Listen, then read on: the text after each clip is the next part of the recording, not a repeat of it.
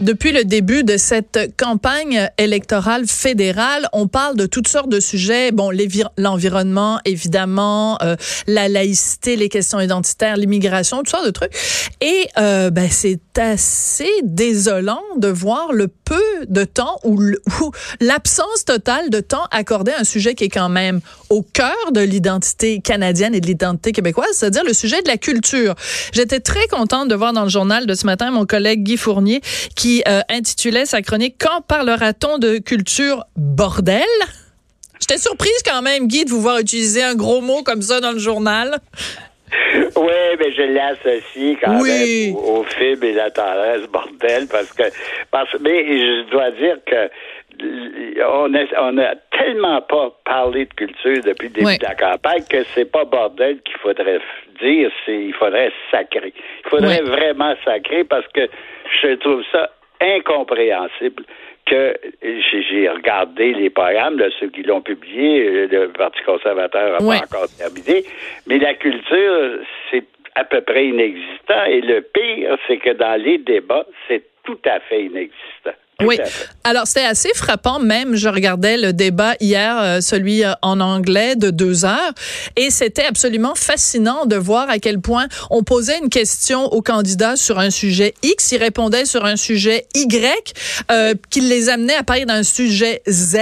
Donc, ça s'en allait dans tous les sens, mais à aucun moment on a parlé de questions qui sont quand même au cœur de ce que c'est être et vivre au Canada dans ce plus beau, euh, plus meilleur pays du monde.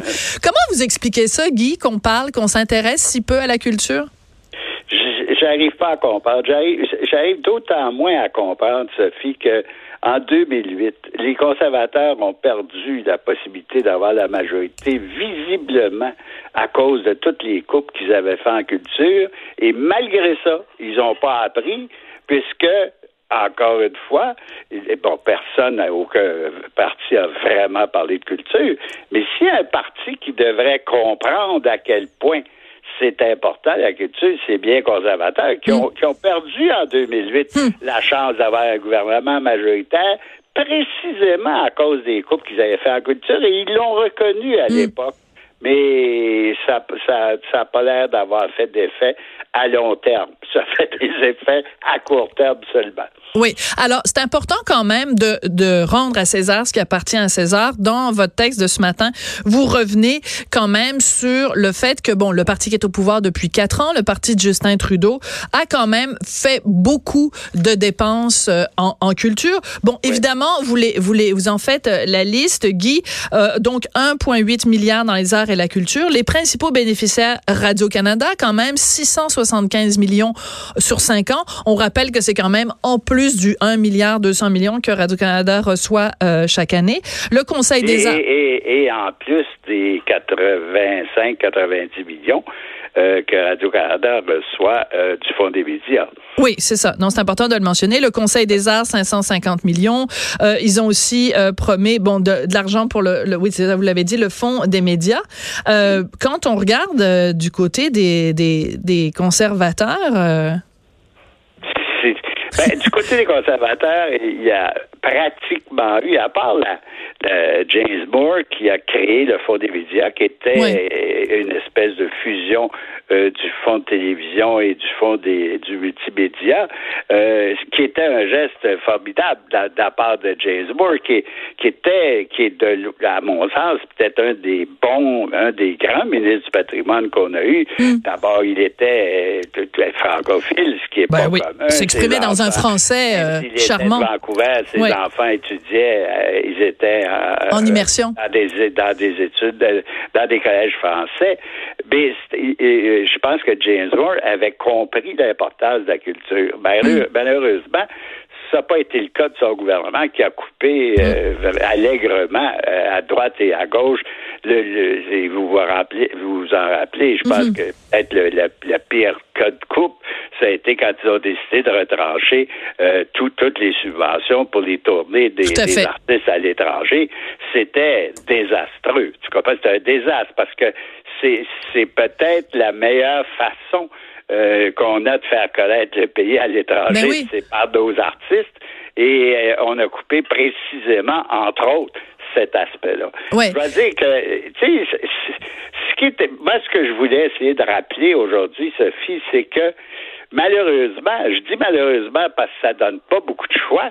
Il y a que deux partis qui ont la, qui ont la chance Mhm. de faire ou qui ont la possibilité de, de, de, de, de faire d'être au pouvoir à Ottawa après l'élection du 21 octobre. 21 octobre, mais je voudrais que dans le monde de la culture, chez les artistes, on se souvienne de Oui. ce qu'ont fait les conservateurs parce que j'ai pas l'impression quand je regarde la mine euh, un peu patibulaire euh, de leur chef, j'ai pas l'impression que les nouveaux conservateurs vont être beaucoup plus généreux en termes de culture. Ouais.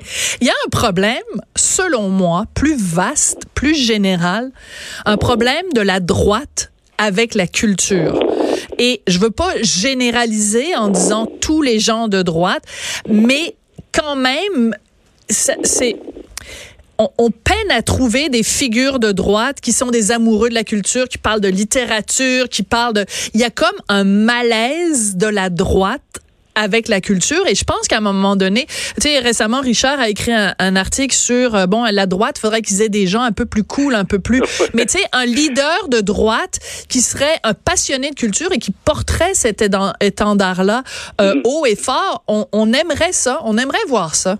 Et regarde, Sophie, euh, juste à titre d'exemple, même si j'aime bien l'homme, mais il reste que le critique euh, de, de, de Patrimoine Canada pour les conservateurs depuis euh, que Trudeau est là, c'est Stephen Blaney. Oui. Bon, j'ai rien contre Stephen Blaney, mais il correspond exactement à l'image Mm. que, que, que Richard donnait dans sa chronique d'un gars qui, qui, qui est là à la culture, mais on se demande un peu pourquoi, et probablement que lui-même se demande un peu pourquoi. Tu comprends? Alors, je trouve, je- je n'arrive pas à comprendre, moi non plus, comment un parti comme le Parti conservateur puisse ne pas se préoccuper davantage de culture qu'il le fait. Ouais.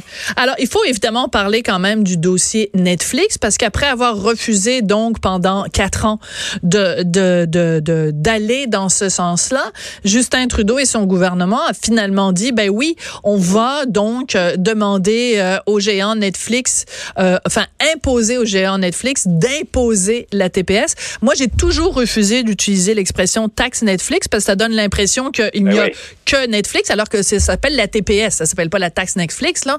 Donc, euh, est-ce que de ce côté-là, ça peut, euh, pour certains Québécois pour qui c'est une cause sensible, ça peut les faire euh, pencher justement du côté des, des libéraux, le fait que Justin Trudeau change, euh, change la cassette. Ouais, je pense que en termes de culture, si on regarde les dossiers des deux gouvernements, des conservateurs et libéraux, t'as pas beaucoup de choix que de dire que largement les Mhm. libéraux semblent beaucoup plus préoccupés par la culture. Quant à ce que tu appelles la ta- taxe net- Netflix, qui est un petit peu faux parce que c'est une taxe sur les.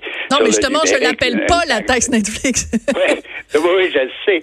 Mais écoute, c'est d'autant plus incroyable que Net- Netflix pour, euh, a toujours dit et continue de dire dès qu'on va nous demander de facturer cette taxe-là, on va le faire. Ils l'ont fait pour le Québec, ils l'ont fait pour la Saskatchewan, ils n'ont pas chialé, Mm. ils, ils se sont pliés à l'affaire.